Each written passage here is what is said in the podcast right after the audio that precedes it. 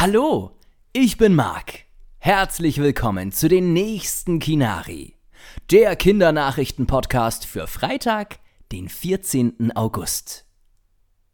Ein ICE trägt Mundschutz. Ein Künstler hat einem ICE einen Mundschutz aufgemalt. Der ICE ist der schnellste Zug der Deutschen Bahn. Normalerweise ist es natürlich verboten, dass man zum Beispiel einen Zug einfach so mit Farbe ansprüht, ohne um Erlaubnis zu fragen. In diesem Fall scheint die Deutsche Bahn anscheinend ein Auge zuzudrücken. Zumindest haben sie das Foto im Internet mit folgenden Worten kommentiert. Selbst Sprühdosenschurken, die sonst anscheinend wenig nachdenken, haben es verstanden. Denkt mal drüber nach, liebe Maskenmuffel. Wenn ihr das Foto vom ICE mit Mundschutz sehen wollt, schaut mal zusammen mit euren Eltern auf die Instagram- oder Facebook-Seite der Kinari.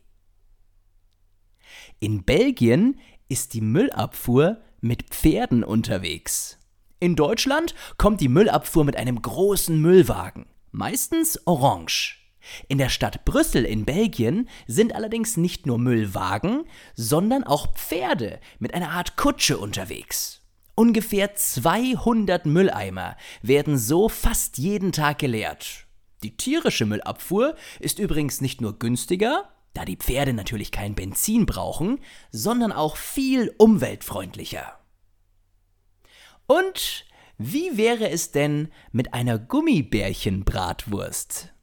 Ein Metzger aus dem Landkreis Aschaffenburg in Unterfranken ist sehr kreativ, wenn es um Bratwürste geht. Schon über 250 verschiedene Wurstsorten hat er hergestellt.